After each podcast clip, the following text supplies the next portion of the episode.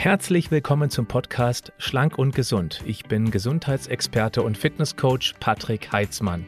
Dieser Podcast ist mir eine Herzensangelegenheit, weil ich dich unterstützen möchte, dass du noch fitter, gesünder und schlanker wirst.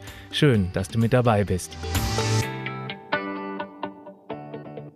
Es ist äußerst unangenehm, wenn die saure Suppe sozusagen auf den Fahrstuhlknopf drückt und über die Speiseröhre nach oben fährt. Ja, Sodbrennen. Wusstest du, dass PPI, also die Protonenpumpeninhibitoren, das sind Magensäureblocker, mit zu den am meisten verschriebenen Medikamenten gehören? Es betrifft also sehr viele Menschen und deshalb möchte ich gerne dieses Thema heute besprechen, auch weil die Frage von Richard kam. Er schrieb mich an über Instagram. Ich leide immer wieder an Sodbrennen, will aber keine Medikamente dagegen nehmen. Was kann ich dagegen tun? Ich finde es grundsätzlich gut, dass man das Problem, wie in diesem Fall der Richard, ursächlich angehen möchte, denn da gibt es durchaus viele Möglichkeiten, wie immer, insbesondere über den persönlichen Lifestyle, vor allem die Ernährung zu steuern, bevor man sich eben dann irgendwelche Pillen einwirft. Ich bin nicht grundsätzlich gegen Magensäure. Ähm, Blocker sozusagen gegen diese PPIs, weil die können durchaus zu einem bestimmten Zeitpunkt sehr viel Sinn machen aber äh, eben nicht dauerhaft, weil dauerhaft die Magensäure zu blocken, das kann ganz große Probleme nachträglich verursachen. Die Magensäure ist ja eine Salzsäure, die hat einen pH-Wert zwischen 1 und 2 und die Aufgabe ist es, durch diese Säure Keime abzutöten, also Viren, Bakterien, Pilze und auch Parasiten. Und auch die Verdauung von Eiweiß ist letztendlich abhängig davon, dass der Magen sehr sauer ist. Es wird denaturiert, es wird vorgespaltet, damit es eben im Dünndarm dann auch besser aufgenommen wird. Und auch sehr wichtig, das darf man bitte nicht unterschätzen, auch gerade für die, die schon Magensäureblocker-Medikamente nehmen, damit B12 vom Proteintransporter, weil das ist gebunden an einen Proteintransporter, freigemacht wird. Dazu braucht es eben genau dieses sehr, sehr, sehr saure Milieu im Magen. Dann erst kann es aufgenommen werden. Es wird praktisch aufgespaltet. Und wenn man Magensäureblocker nimmt, dann hat man eben nicht mehr diese Möglichkeit. Deswegen haben durchaus mehr Menschen Probleme mit einem B12-Mangel, die Magensäureblocker, äh, Magensäureblocker-Medikamente nehmen. Also das bitte für den Hinterkopf, falls du dazugehören solltest, da wäre es sinnvoll, einmal B12 messen zu lassen. Gut. Ähm, und diese Protonpumpeninhibitoren, die reduzieren nämlich genau diese drei Dinge. Das Abtöten, das Eiweißverdauen und eben auch die Bioverfügbarkeit von B12. Und das muss man einfach bedenken. Deshalb das Problem bitte an der Wurzel anpacken. Jetzt erstmal möchte ich über die typischen Symptome sprechen, die so ein Sodbrennen nach sich zieht. Also klar, brennende Schmerzen in der Magengegend, sehr unangenehm.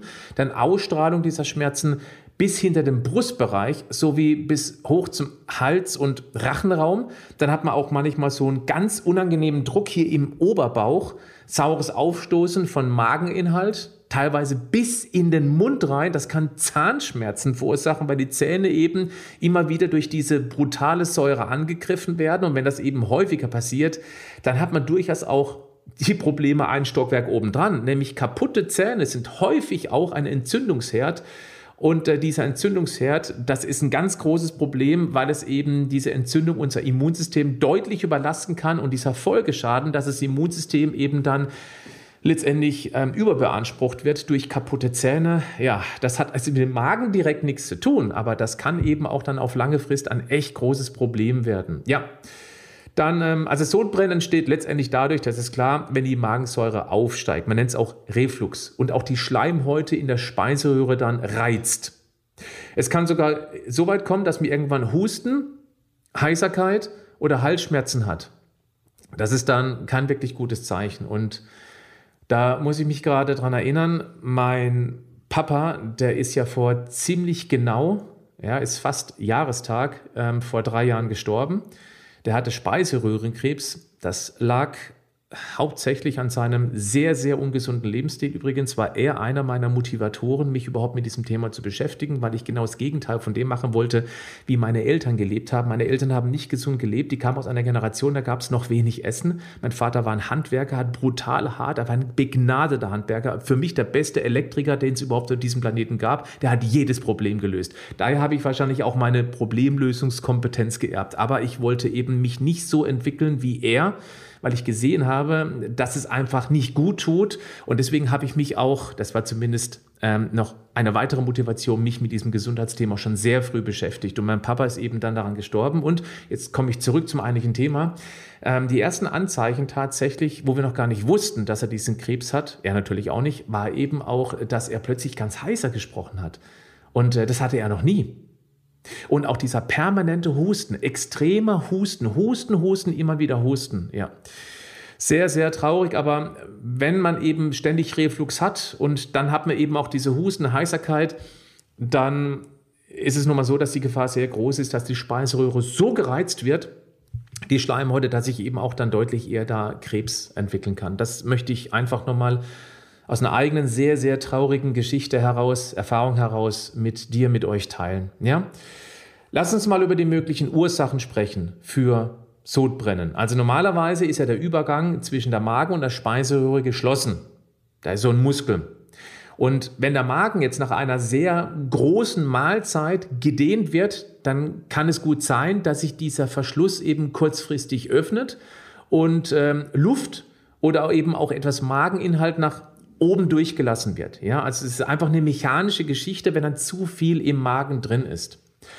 Und ähm, ja, dann kann es auch gut sein, dass sich dieser Verschluss auch auf Dauer nicht mehr ohne erkennbaren Grund so richtig schließen lässt. Also das ist auch dann eine sehr individuelle Geschichte und auch das sollte eben mal gecheckt werden, wenn man eben permanent dieses Sodbrennen hat, ob das eben dann auch keine lebensstilursächliche ähm, Gründe hat, sondern eben auch, dass eben dieser Muskel irgendwie da nicht richtig stimmt. Einfach mal checken lassen. Gut, dann möchte ich darüber sprechen, was denn die ähm, Ursache sein kann, neben diesem typischen mechanischen, wie eben dann zu viel Säure im Magen entstehen kann, die eben dann hochschwappt. Ja, das ist natürlich wie immer der übliche Verdächtige. Es ist die Ernährung. Das sind schlechte Fette, also insbesondere sowas wie Transfette. Und die haben wir beispielsweise drin in allen möglichen Industrieprodukten, ja, beispielsweise Croissants, da ist, da ist eine ganze Menge drin. Margarine, ja, insbesondere die billige, also nicht die unbedingt mit Rapsöl, wobei ich ganz klar sage, ich persönlich rate jedem von jeglicher Art der Margarine ab. Das ist meine persönliche Anstellung. Du darfst, die darfst du teilen, du musst es aber nicht. Ähm, also wenn, dann nehme ich lieber die Butter oder in meinem Fall nehme ich dann lieber den fettreichen Streichkäse und habe dann eben praktisch einen wunderbaren Ersatz für die Margarine bzw. die Butter. Dann ganz klar Alkohol. Das ist äh, aus meiner Perspektive heraus einer der größten, der, der heftigsten Gründe für Sodbrennen, wenn man eben regelmäßig Alkohol trinkt. Dann natürlich Nikotin, ganz klare Sache. Dann auch zu viel Kaffee. Und da gibt es auch eine Mengenangabe. Man sagt, dass man, ja, das ist natürlich völlig individuell und unterschiedlich, zwischen drei und fünf Tassen, normal große Tassen Kaffee am Tag sind unproblematisch. Ich für mich persönlich habe die Zahl drei ähm, äh, letztendlich dann mir zu meinem maximalen Koffeinkonsum am Tag auserkoren. Fünf wären auch noch okay, aber je weniger, desto besser ist auch klar. Zucker, selbstverständlich, generell schlechte Kohlenhydrate, also Weißmehlprodukte, dann sowas wie Farbstoffe beispielsweise oder auch, Achtung, extreme Schärfe oder Geschmacksverstärker. Die sind ganz häufig der Grund für eine Übersäuerung des Magens. Also wenn man zum Beispiel sehr gerne sehr, sehr scharf isst, indisch oder auch chinesisch, und man liebt das, also ich mag es zum Beispiel auch ganz gerne, ähm, Mach's aber sehr selten, jetzt nicht nur aus den Gründen, einfach weil ich gar nicht so häufig essen gehe und zu Hause lasse ich tatsächlich weg. Aber wenn man sich dazu zählen sollte, dann würde ich empfehlen, wenn man Probleme hat mit Sodbrennen, eben das zu überdenken. Dann auch immer wieder zu große Mahlzeiten. Da kommt jetzt wieder diese Mechanik ins Spiel. Es ist sehr interessant. Es gibt ja, die sogenannte Blue Zone. Die Blue Zone, das sind die, die Länderfleckchen, wo die Menschen verhältnismäßig sehr, sehr alt werden. Und da ist beispielsweise auch Okinawa dabei. Und da gibt es einen Spruch, oh, kriege ich den zusammen? Lass mich ganz kurz überlegen. Boah, wie heißt der? Hara Hachibu heißt der, glaube ich. Die leben nach dem Prinzip Hara Hachibu. Ich hoffe, das ist richtig. Hm, ihr könnt es gerne mal googeln und mich gerne korrigieren, falls es nicht richtig sein sollte. Ich habe das mal irgendwo aufgeschnappt. Und zwar heißt das, dass sie sich nur bis zu 80 Prozent satt essen. 80 Prozent. Die essen sich also nicht pappensatt, die essen, bis sie sagen, oh, jetzt fühlt sich's gut an, jetzt höre ich aber auch auf zu essen. Und das ist ein ganz wichtiger Punkt, gerade wenn es um die Mechanik, um dieses Überfüllen des Magens geht. Das ist ohnehin gesund. Und wenn man dann jetzt noch Pflanzenkost mit dabei hat, dann ist man auf jeden Fall auf der sicheren Seite. Und dann glaube ich auch, wenn man alleine das berücksichtigt, pflanzliche Kost hauptsächlich, dann ähm, Hara Haribu, ich hoffe, das heißt so, 80% satt essen, mehr nicht. Ich glaube, dann hat man schon mal gefühlt 50, 60% von den äh, Sodbrennen-Grundlagen letztendlich weggebügelt. Ja, dieses Überfressen und dann noch sehr schlechte, auch sehr viele und fettige tierische Lebensmittel, gerade in dieser Kombination, ist natürlich nicht gut, wenn man eben Sodbrennen hat. Dann muss man auch noch erwähnt haben, Medikamente. Es gibt viele Medikamente, die sind auch dafür bekannt, den Magen zu übersäuern und eben dann Sodbrennen zu fördern. Dann natürlich auch ganz klar, also das bitte mit dem Arzt Rücksprache halten, falls dich betreffen sollte. Übergewicht, also ein riesengroßer Schnitzelfriedhof. Ähm, heißt natürlich in den meisten Fällen, dass man auch sehr viel viszerales Fett hat. Also das viszerale Fett ist das Eingeweidefett um die Organe herum. Und wenn das eben auch ausgeprägt ist, dann kann es natürlich auch gerade in Rückenlage, dann drückt auch der Schnitzelfriedhof und dieses Viszeralfett nach unten und drängt eben dann auch die Organe weg, damit auch den Magen und damit hat man eben möglicherweise auch das Problem, dass der Magen wieder mechanisch beeinträchtigt wird und gerade dann in Rückenlage nachts schlafend, dass es eben dann die ganze Suppe, wenn man abends noch schwer gegessen hat, wie gegessen hat, das kommt da oben mit drauf, eben nach oben drückt. Also Übergewicht reduzieren, ja, ich weiß, das kann man nicht einfach mal schnell so machen, aber das ist immer eine Grundlage für einen grundsätzlich beschwerdefreien Lebensstil. Also wenn man jetzt Sodbrennen hat, auch wegen Übergewicht, dann ist es nochmal eine Motivation mehr, endlich dieses verdammte Thema Abnehmen für immer und ewig anzugehen und keine Diät zu machen. Ihr wisst, ähm, ich mache das mit diesem perfekten Tag, mit dem Online-Coaching leichter als du denkst. Möchte ich jetzt aber nicht äh, noch mehr drüber sprechen, habe ich erst kürzlich getan. Aber sucht euch einen Weg, wie ihr es schafft, eben Stück für Stück das Körperfett reduzieren. Jedes halbe Kilogramm Fettverlust wird Sodbrennen Milliliter für Milliliter reduzieren. Und das könnte die Motivation sein. Dann auch Schwangerschaft. Klar, wenn das Kind natürlich von unten auf den Magen drückt, gerade in den letzten Schwangerschaftsmonaten, ähm, dann kann es eben auch die Suppe nach oben drücken. Logisch. Auch der veränderte Hormonstatus kann dazu führen. Das ist jetzt nicht wirklich schlimm, weil das ist zeitlich begrenzt. Sobald das Kind eben dann äh, in Freiheit ist, draußen ist, bei dir auf dem Bauch, nicht mehr im Bauch legt, dann ist das Problem meistens auch zack, weg. Das Alter. Mit zunehmendem Alter verändert sich die Muskulatur, der Grundtonus, natürlich auch in den Organen und damit auch der Verschluss zwischen Magen und Speiseröhre. Und äh, wenn der erschlafft, kann eben auch Magensäure, Magensäure Mageninhalt nach oben gedrückt werden. Ganz klar. Gewebsschwäche ist ein nächster Punkt, der mir einfällt. Eine chronische oder auch angeborene Gewebsschwäche. Das kann auch ein Grund für Sodbrennen sein, da die Muskulatur ebenfalls dann nicht stark genug ist, um dem entgegenzuwirken. Da jetzt was gegen zu tun, ist natürlich nicht ganz einfach, aber da muss man sich eben umso mehr auf die ganzen anderen Sachen konzentrieren, die ich schon erwähnt habe. Wie zum Beispiel ergänzend, das darf natürlich auch nicht fehlen, ist Stress, äh, Stress, ja, Stress und äh, psychische Probleme bzw. Herausforderungen. Dauerhafter Stress lässt ebenfalls den Magen übersäuern. Ähm, ich bin sauer, ist ja auch so ein typischer Spruch, ja. Oder ähm, das schlägt mir auf den Magen, ist auch so ein typischer Spruch. Das kommt dann schon auch daher, dass eben Stress oder auch Trauer auf den Magen schlägt und das kann eben auch Sodbrennen fördern. Dann natürlich Allergien. Das ist allerdings nicht ganz so häufig der Fall, aber eben auch Allergien gegen oder Unbefindlichkeitsstörungen, wie zum Beispiel gegen Weizengluten und Laktose. Wobei das nehme ich wieder zurück, das kommt gar nicht mal so selten vor. Also wenn du eben unter Sodbrennen leiden solltest, dann könntest du auch mal eine Eliminierungsdiät versuchen. Das heißt, du verzichtest mal konsequent zwei Wochen lang zuerst auf alles, wo Weizen drin ist, jegliche Art von Getreideprodukte einfach mal komplett drauf verzichten. Das macht es dir einfacher, bevor du jetzt eben rausfinden musst, was hat mehr und weniger Gluten. Einfach mal komplett Getreideprodukte und von anderen Dingen eben dann mehr essen und gucken und beobachten, ob es besser wird. Wenn es überhaupt nicht besser wird, dann kannst du auch gerne wieder Weizenprodukt konsumieren und versuchst dann die nächsten zwei Wochen jede Art von Milchprodukte wegzulassen. Das wäre dann ähm, der zweite Schritt, um zu gucken, ob du möglicherweise eben auf Milchprodukte, auf insbesondere die Laktose, auf den Milchzucker reagierst. Und wenn es dann besser wird in einem von beiden Fällen, dann weißt du, was ursprünglich eben für das Sodbrennen mit äh, verursach verursächlich sein kann, sagt man das so? Nee, was das Sodbrennen mit verursacht hat. Und dann kannst du das eben gezielt weglassen. So, äh, eher selten ist Zwerchfelldurchbruch, ja, gibt es aber auch, aber das sollte man eben dann abklären lassen ähm, oder eben auch anatomische Fehlbildungen.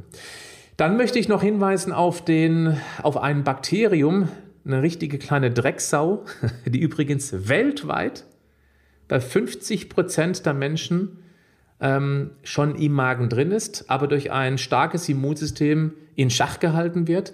Das ist der Helicobacter pylori, so heißt dieses kleine Arschloch. Ich kann es nicht anders sagen. Der Helicobacter pylori schafft es tatsächlich, in diesem extrem sauren Milieu zu überleben, weil er etwas produziert, was die Magensäure dort, wo er sich breit gemacht hat, neutralisiert. Und wenn die Magensäure neutralisiert wird, dann muss man wissen, dass Moment, das muss ich kurz überlegen, ob das richtig ist. Nee, das stimmt gar nicht. Die Schleimschicht, also pass auf, damit der Magen sich nicht selber verdaut, muss er von einer Schleimschicht beschützt werden. Und dieser Helicobacter pylori, der doch der neutralisiert die Säure und beschädigt somit auch die Schleimschicht.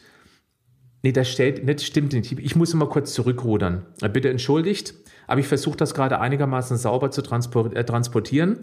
Dieser Helicobacter pylori, der schädigt diese Schleimschicht und damit wirkt die Magensäure, die muss nicht mehr besonders viel sein, also es muss nicht mit Sodbrennen zusammenhängen, dann wirkt die Magensäure direkt auf die ungeschützte Magenhaut, die ist nicht mehr durch die Schleimschicht beschützt, weil eben dieser Helicobacter pylori, dieses Bakterium, die praktisch neutralisiert und kaputt gemacht hat. Und dann kann es eben zu Magengeschwüren kommen und auch äh, natürlich zum Magenkrebs. Also wenn die Magensäure, genau wie in der Speiseröhre, eben permanent auf eine ungeschützte Schicht wirkt, dann kann, dann ist natürlich ähm, Krebs durchaus möglich. Also sollte man sich unbedingt einmal checken lassen. Es gibt einen Atemtest, der auch sehr zuverlässig ist. Wohl, ähm, man kann es auch per Gastrokopie machen, ist natürlich deutlich unangenehmer. Deswegen würde ich erstmal diesen, nennt sich äh, wie nennt er sich, 13C Harnstoff-Atemtest, glaube ich. Das kann man eben machen und das würde ich einmal zur Sicherheit, wenn man darunter leidet, mit Magenproblemen, einfach mal checken lassen und den kann man mittlerweile auch ganz gut behandeln, wenn ich richtig informiert bin, mit zwei verschiedenen ähm, Antibiotika kann man den ausmerzen, also eins reicht nicht, man braucht wohl äh, zwei spezielle, aber dann kriegt man den eben auch unter Kontrolle. So, jetzt machen wir mal weiter mit, ähm, welche Lebensmittel ähm, bei Sodbrennen gemeidet werden sollten. Wir haben schon einiges erwähnt, fettiges oder frittiertes Essen. Dann natürlich Alkohol, Kaffee, ja, Nikotin ist kein Lebensmittel, das ist ein Genussmittel, aber zähle ich jetzt auch mit dazu. Kohlensäurehaltige Getränke würde ich in dem Fall dann auch nicht empfehlen. Fruchtsäfte würde ich auch nicht empfehlen. Dann, na, klar, scharfe Speisen, schon erwähnt, scharfe Gewürze. Schokolade, ja, das tut weh, ich weiß. Dann einfache und schlechte Kohlenhydrate, also Zucker und oder Weißmehl und Chips und Fastfood. Das sind die ganz typischen üblichen Verdächtigen, die man unbedingt vermeiden sollte. Was man auch vermeiden sollte, ist Pfefferminze, also auch Pfefferminztee, Tomaten, Zitrusfrüchte, Milch, das haben wir schon mal erwähnt, und Schwarztee. Ja, das ist hart, ich weiß. Aber wenn man als Belohnung eben da nicht mehr dieses saure Aufstoßen hat, dann ist man durchaus motiviert, das auch durchzuhalten. Jetzt aber andersrum, was kann man eben mehr essen? Zum Beispiel viel Eiweiß aus hellem Fleisch, also so Pute ähm, oder Hähnchenfleisch. Das ist ganz gut geeignet. Dann Fisch, dann Eier, ja. Oder auch, wenn man das mag, Eiweißpulver. Weil das Eiweißpulver, also angemixt als Eiweißshake, hat keinen signifikanten Einfluss auf eben eine deutlich erhöhte Magensäureproduktion. Das kann das ganze System tatsächlich auch entlasten. Und wenn du mir und meiner Kompetenz vertraust, dann schaust du einfach mal den Link an in den Show Notes zu diesem Video beziehungsweise äh, Shownotes zum Podcast und in der Beschreibung zum Video. Ja, also da gibt es ein Produkt, das ich selber hergestellt habe, das konsumiere ich und meine Familie auch selber. Und wenn du noch nichts in diese Richtung probiert hast, dann kann ich dir sagen, sie schmecken auch sehr gut. Jetzt ebenfalls wieder die üblichen Verdächtigen im Positivfall, viel Gemüse. Brokkoli beispielsweise. Achtung, man sollte keine Allergie gegen Kreuzblütler haben, das ist auch klar. Dann Spinat oder generell antioxidantienreiche Lebensmittel. Dann stärkehaltige Lebensmittel wie zum Beispiel trockenes Brot, Knäckebrot oder auch Bananen oder Kartoffeln. Und beim Knäckebrot und Brot immer die Vollkornprodukte bevorzugen. Das hilft auf alle Fälle durch die Ballaststoffe. Die wirken sich dann gesund auf den Darm auf. Und ein gesunder Darm hat durchaus eine positive Auswirkung auch auf die Magensäureproduktion. Dann Nüsse sind gut, Hülsenfrüchte, also Bohnen, Linsen, Erbsen. Säurearmes Obst wie zum Beispiel Heidelbeeren, Himbeeren, Blaubeeren, sowas ist super. Ich möchte jetzt auch noch ein paar typische Hausmittel bei Sodbrennen noch erwähnt haben. Leinsamen beispielsweise. Warum? Weil die bilden Schleimstoffe.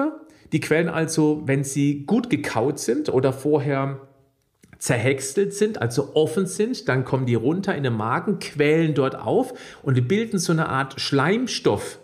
Und das legt sich dann wie ein Schutzfilm auf die Schleimhäute des Magens. Also das kann auf alle Fälle helfen. Und natürlich auch bei der Speiseröhre. Das ist eine wunderbare Sache. Das ist kein Wundermittel, aber es kann auf jeden Fall helfen. Was man auch machen kann, man kann Leinsamen auch geschlossen, da muss man gar nicht schroten, über Nacht in Wasser ähm, aufweichen lassen und ihn dann morgens einfach mit zum Müsli, Müsli dazu. Dann sind die schon richtig aufgequollen, haben auch schon diese leichte Schleimschicht und das kann helfen. Haferflocken sind auch super. Ähm, also beispielsweise, was man machen kann, ist ein Löffel pure Haferflocken in den Mund nehmen und so lange kauen, bis es richtig breiig wird und dann ganz langsam Stück für Stück schlucken. Und auch das kann Magensäure binden. Dann Mandeln, genau das gleiche Prozedere wie bei den Haferflocken. Lange, lange, lange, lange kauen, bis es nur noch ein Brei ist. Dann machst du richtig Kaujogging. Was ebenfalls helfen könnte, ist tatsächlich äh, Kaugummi kauen. Das regt nämlich die Speichelproduktion an und der Speichel kann eben auch die Magensäure wieder neutralisieren. Ebenfalls hilfreich ist sowas wie Natron, also Kaisernatron oder Bullrichsalz. Das ist basisch und neutralisiert die Magensäure. Aber Achtung, ich würde empfehlen, das nicht dauerhaft einzunehmen, weil es eben auch den pH-Wert äh, durcheinander bringen kann, wenn man eben permanent und sehr viel davon zu sich nimmt. Aber gerade in Akutphasen ist es bestimmt eine gute Möglichkeit im Vergleich zu PPIs, also zu diesen Medikamenten. Einfach mal zum Testen. Ja, was reduziert Sodbrennen noch? Wir haben äh, alles, was mit Entspannung assoziiert ist, also Yoga, Meditation, Entspannungs- oder sowas wie Achtsamkeitsübungen, nach Jakobsen beispielsweise. Dann hilft natürlich, okay, nochmal jetzt äh, rückblickend, weil ich schon mal erwähnt habe, Übergewicht ab, abzubauen. Einengende Kleidung, also gerade so ganz enge Klamotten, ähm, das erhöht natürlich einen Druck und dann kann es eben auch eher hochsteigen, das sollte man auch vermeiden.